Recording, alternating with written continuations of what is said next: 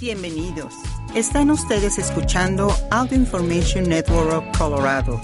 Esta grabación está destinada a ser utilizada únicamente por personas con impedimentos para leer medios impresos.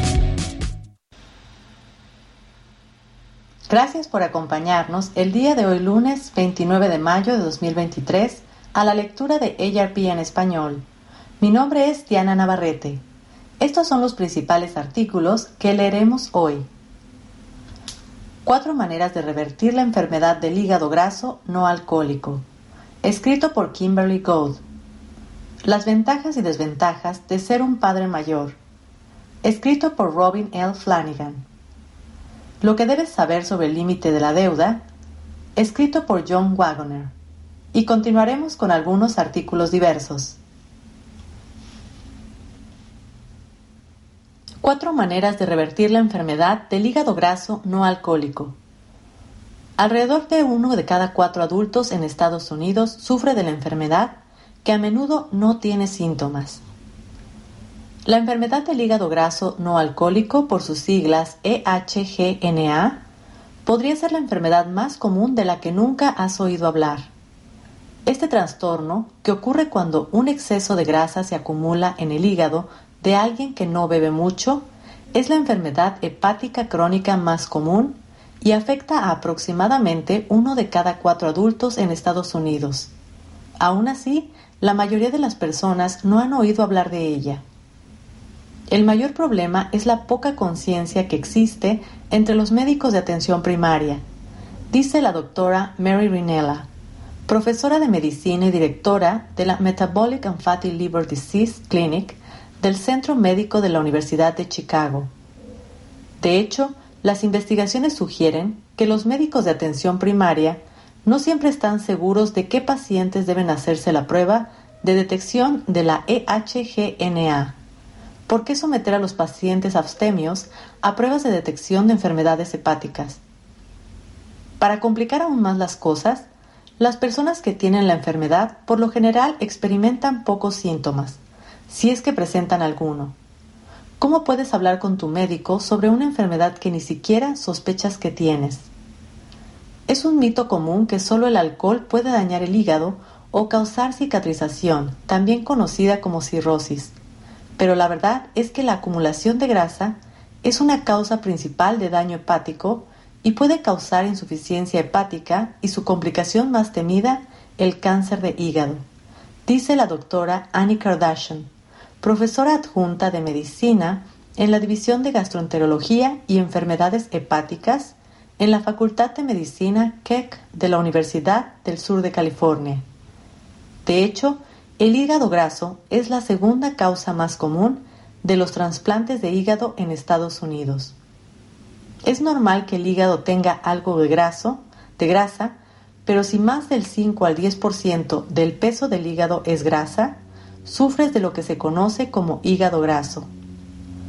La EHGNA ocurre en personas que no beben mucho y el riesgo es mayor para las personas de 50 años o más, en particular las mujeres.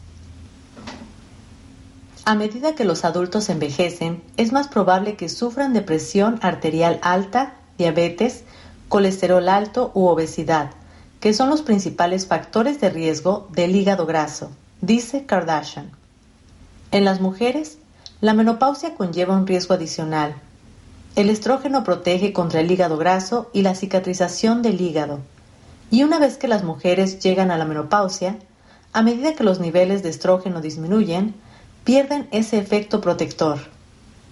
Si bien no existe una cura para la EHGNA, se puede revertir.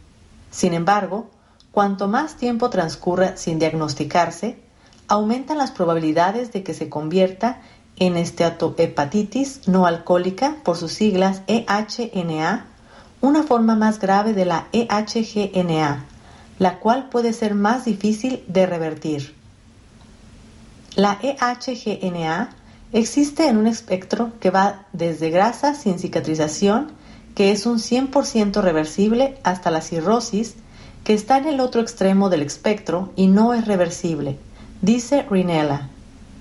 el lugar donde te encuentras en el espectro de la enfermedad determina qué tan reversible es.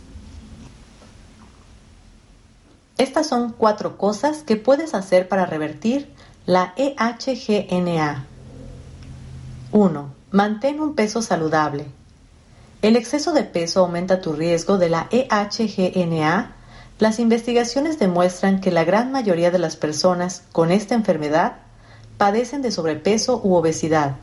Además, perder peso y no recuperarlo es imprescindible para revertir la enfermedad. La buena noticia es que no tienes que alcanzar tu peso ideal para cosechar los frutos. Si pierdes el 5% de tu peso corporal, puedes ver una mejora, dice Rinella. Si pierdes el 7%, puedes eliminar parte del daño de las células hepáticas y si pierdes el 10%, puedes ver una mejoría del tejido cicatricial. Ten en cuenta que la forma en que pierdes el peso marca la diferencia. Según la Fundación Americana del Hígado, la pérdida rápida de peso y los malos hábitos alimentarios también pueden provocar la EHGNA. Rinella recomienda que sus pacientes prueben la dieta mediterránea, que incluye frutas y verduras frescas, granos integrales, nueces, frijoles, pescado y aceite de oliva. También recomienda el café. El café se asocia con una menor progresión de la cicatrización del hígado, tanto en la enfermedad hepática relacionada con el alcohol como en la no relacionada con el alcohol, dice Rinella, y cita un estudio publicado en Frontiers in Pharmacology. El café con cafeína probablemente sea mejor, pero hay evidencia de que el descafeinado también es beneficioso, incluso si agregas leche y azúcar. Les digo a mis pacientes que agreguen leche baja en grasa en lugar de crema o leche regular y una cantidad mínima de azúcar o sustituto de azúcar porque deben tener en cuenta las calorías. 2. Evita la comida rápida. En términos de revertir la EHGNA, los alimentos que consumes y lo que no consumes son igual de importantes. En un estudio en inglés, publicado en Clinical Gastroenterology and Hepatology, los investigadores descubrieron que las personas obesas y las personas diabéticas que obtienen al menos el 20% de sus calorías diarias de la comida rápida tienen niveles sumamente elevados de grasa en el hígado en comparación con quienes consumen menos comida rápida o quienes no la consumen. Los tipos de alimentos que comemos pueden causar todos los mismos efectos negativos en el hígado que normalmente relacionamos con los bebedores empedernidos, dice Kardashian. 3. Suda un poco. El ejercicio desempeña un papel en todo plan para perder peso, por supuesto, pero las investigaciones sugieren que desempeña un papel específico en la reversión de la EHGNA que no tiene nada que ver con la pérdida de peso. Una revisión de estudios publicada en el 2021 en Frontiers in Nutrition determinó que hacer ejercicio con regularidad mejoró la EHGNA, incluso en pacientes que no perdieron peso. También ayudó a evitar que la EHGNA en su etapa inicial se convirtiera en EHNA.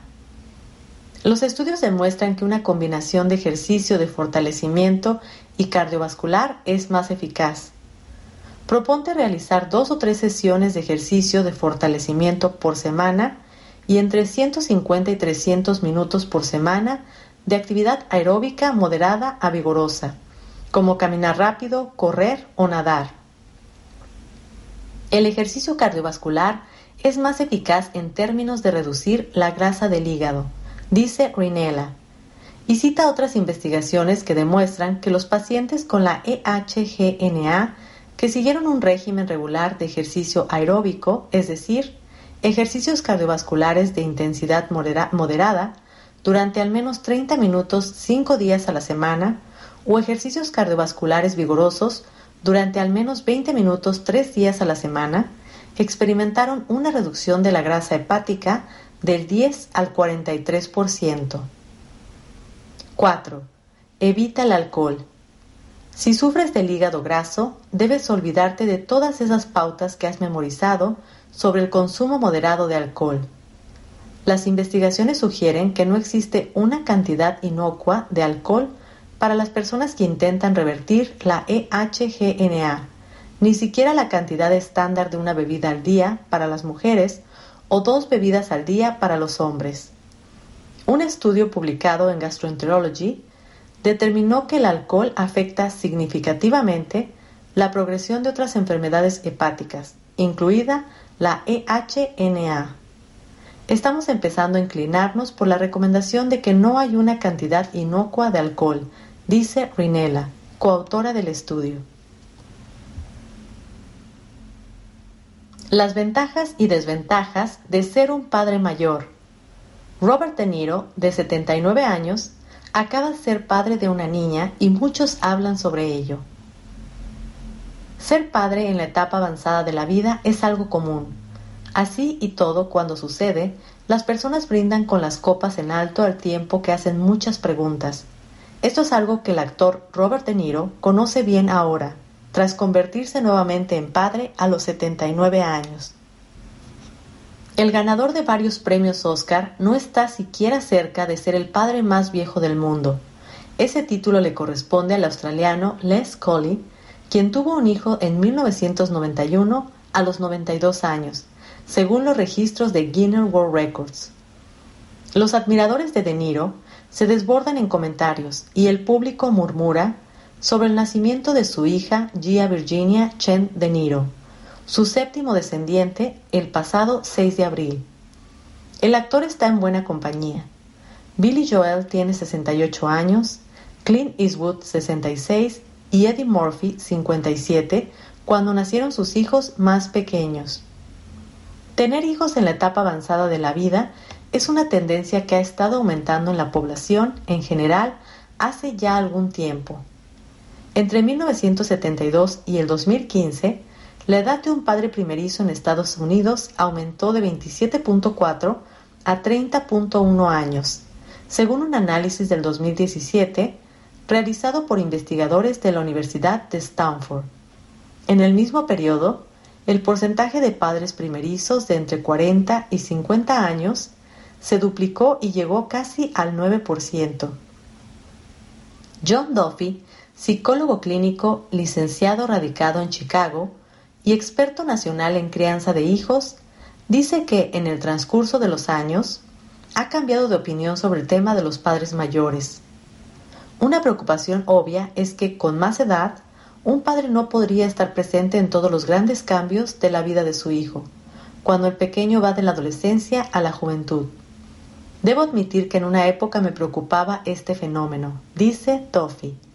Pensaba que esos hombres eran muy mayores para formar una familia, considerando toda la energía, el tiempo y la paciencia que se necesitan para tener un hijo. Mark Liu conoce muy bien todo esto. El estratega de contenido digital de 58 años, residente de Brighton, Nueva York, se convirtió en padre por tercera vez a los 52 años con la llegada de Sammy. Él ya tenía un hijo y una hija de 18 y 15 años respectivamente y lo reconfortó el hecho de que su propio padre había tenido a su hijo más pequeño a los 60.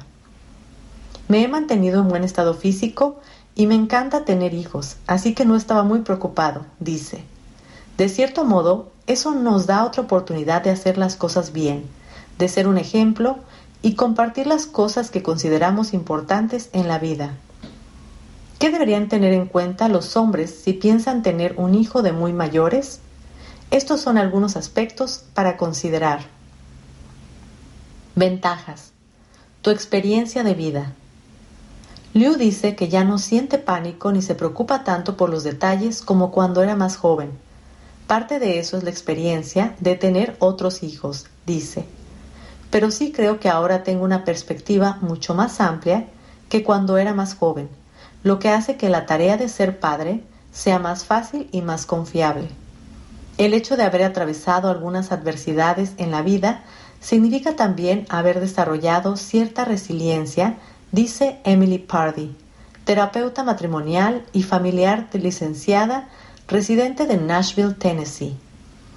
Si puedes ser lo suficiente humilde para decir no sé qué estoy haciendo, entonces puedes aceptar con agrado la experiencia y no tener las inseguridades que tendría alguien de 20 o 30 años en momentos en que todavía están tratando de demostrarse a sí mismo que para empezar es una persona adulta. Seguridad financiera. Los padres mayores generalmente están más cerca de lograr los objetivos profesionales que se fijaron. Eso aporta estabilidad financiera y a veces tiempo extra y flexibilidad laboral, dice Pardy. Los padres mayores generalmente ya son dueños de una casa y hace tiempo que se han establecido sólidamente en el logro de otras grandes metas en la vida que requieren mucho tiempo, dedicación y recursos, explica.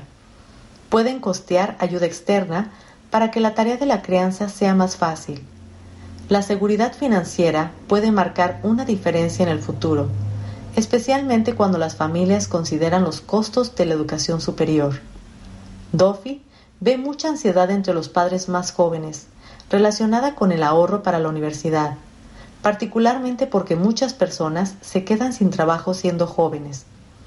Quienes tienen más edad tienden a, tender a tener dinero ahorrado y por lo tanto mucho menos estrés financiero, dice, lo que también libera espacio emocional y mental para la crianza del hijo. Te mantiene joven. Jugar con su hijo más pequeño le da una buena excusa a Liu para ser gracioso y disfrutar como un niño. Es fácil perder el contacto con ese aspecto de ti mismo cuando creces, pero por eso es que las personas anhelan tener nietos, dice Sammy. Me mantiene activo y ayuda a que no me hunda en la adultez. Una crianza mejor informada. Crear un hijo cuando tiene más de 50 años probablemente seas cuando tienes más de 50 años, probablemente sea muy diferente a crearlo cuando tienes menos de 30. Un padre mayor puede tener más tiempo para pensar en la nutrición y en los alimentos que el niño come, o para considerar los detrimentos de pasar demasiado tiempo frente a una pantalla, y podría estar al día con las investigaciones y las técnicas de crianza más recientes. Liu admite que es muy consciente de su necesidad de ser un ejemplo eso significa prestar mucha atención a cómo incorpora a su vida las lecciones que está intentando inculcar, tales como alimentarse bien y hacer ejercicio, y ser razonable con respecto al tiempo frente a una pantalla. Esas son cosas buenas en teoría. Dice, creo que soy consciente de hacer lo correcto con más frecuencia porque él me está mirando y está aprendiendo de mí. Desventajas. Riesgos de salud. Algunos estudios indican que si un hombre mayor tiene un hijo, es posible que el niño sea más propenso a tener problemas de salud. Los bebés de padres mayores tienen más riesgo de sufrir desenlaces adversos al nacer, según un estudio del 2018 realizado por investigadores de la Universidad de Stanford. Esos científicos extranjeros extrajeron datos de más de 40 millones de nacimientos y hallaron que los bebés de hombres mayores de 35 años tuvieron mayor riesgo de sufrir problemas tales como poco peso al nacer o convulsiones. El estudio reveló que el riesgo era más alto cuando mayor era el padre. Un estudio del 2019, realizado por la Universidad Rogers, halló que los bebés cuyos padres tenían más edad tuvieron mayor riesgo de problemas similares, además de defectos congénitos como enfermedad cardíaca congénita y paladar hendido, entre otros trastornos. Se descubrió que a medida que maduraban los, esos niños eran más propensos a tener cánceres infantiles, autismo y trastornos psiquiátricos y cognitivos. Falta de relevancia cultural. Es posible que los padres mayores no estén tan informados sobre lo que sucede en la vida de sus hijos y tal vez no comprendan las redes sociales ni cómo pueden afectar la autoestima del niño. Esto genera una curva de aprendizaje más profunda que la que enfrentan los padres jóvenes. Tienen que escuchar más y hablar menos, y eso es difícil para los padres mayores, dado que los sermones de sus propios padres causaron gran efecto en ellos, dice Duffy. Los niños de hoy están acostumbrados a tener y casi esperan y exigen cierto grado de colaboración en su crianza. Eso puede ser difícil para un padre que se ve a sí mismo en un rol más tradicional, el cual no dará resultado con los niños de hoy que quieren saber el porqué detrás de las decisiones parentales, dice Doffy.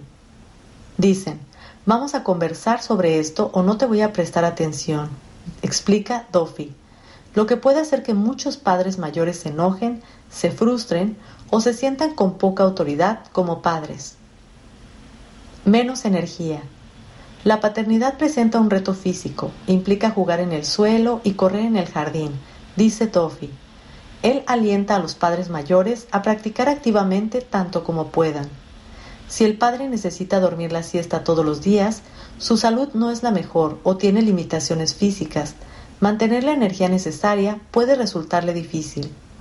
No quiero que se pierdan los placeres de la paternidad, dice Duffy, refiriéndose a los padres mayores. El tiempo es precioso y pasa rápido, y nadie es más consciente de eso que un padre mayor. Lo que debes saber sobre el límite de la deuda. Mientras los legisladores continúan debatiendo el curso de acción, esto es lo que se debate podría significar para ti. El Congreso y el presidente Joe Biden están enfrentados con respecto al límite de la deuda, el cual, si no se extiende, podría causar el primer incumplimiento en el pago de la deuda de Estados Unidos en toda la historia del país. Eso podría significar la suspensión o el pago parcial de las obligaciones del gobierno federal, que incluyen el Seguro Social y Medicare. La siguiente es una breve explicación de qué es el límite de la deuda y por qué es importante. ¿Qué es el límite de la deuda? El límite de la deuda, por ley, establece un límite máximo para la cantidad de dinero que el gobierno puede pedir prestado a fin de cubrir gastos que el Congreso ya ha autorizado. No establece un límite sobre los gastos futuros.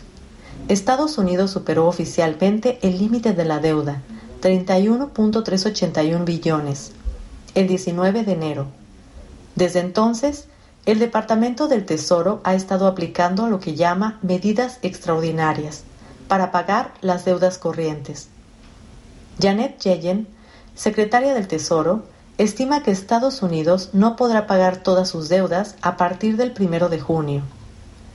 El incumplimiento del pago de la deuda no es lo mismo que el cierre de gobierno, el cual ocurre cuando el Congreso no se pone de acuerdo sobre su presupuesto antes del final de un año fiscal o de extensiones del año fiscal. En una situación de incumplimiento, las agencias federales permanecerían abiertas pero los empleados podrían tener que esperar para recibir su sueldo y el gobierno no tendría suficiente dinero para pagar las obligaciones que el Congreso ya aprobó y en las que acordó gastar. ¿Por qué hay un límite para la deuda? Antes de que existiera un límite para la deuda, el Congreso debía aprobar con una ley separada cada vez que el gobierno incurría en deuda. El proyecto de ley sobre el límite de la deuda, que se aprobó en 1917, fue parte de la ley llamada Second Liberty Bond Act y su objetivo fue simplificar el proceso de pedir dinero prestado. El límite de la deuda se expandió en 1939 para incluir la mayor parte del gasto del gobierno y se fijó en 45 mil millones, aproximadamente un 10% más que la deuda total del país en ese momento. Hoy, el límite de la deuda afecta a casi todas las obligaciones legales de Estados Unidos, incluidos los beneficios del Seguro Social y Medicare, los salarios militares, el interés de los bonos del Tesoro y otros pagos. ¿Cuántas veces se aumentó el límite de la deuda? Ese límite se ha aumentado muchísimas veces. Según el Departamento del Tesoro, el Congreso ha votado para aumentar, extender o revisar el límite de la deuda 78 veces desde 1960. Los aumentos se produjeron tanto durante presidencias demócratas como durante presidencias republicanas.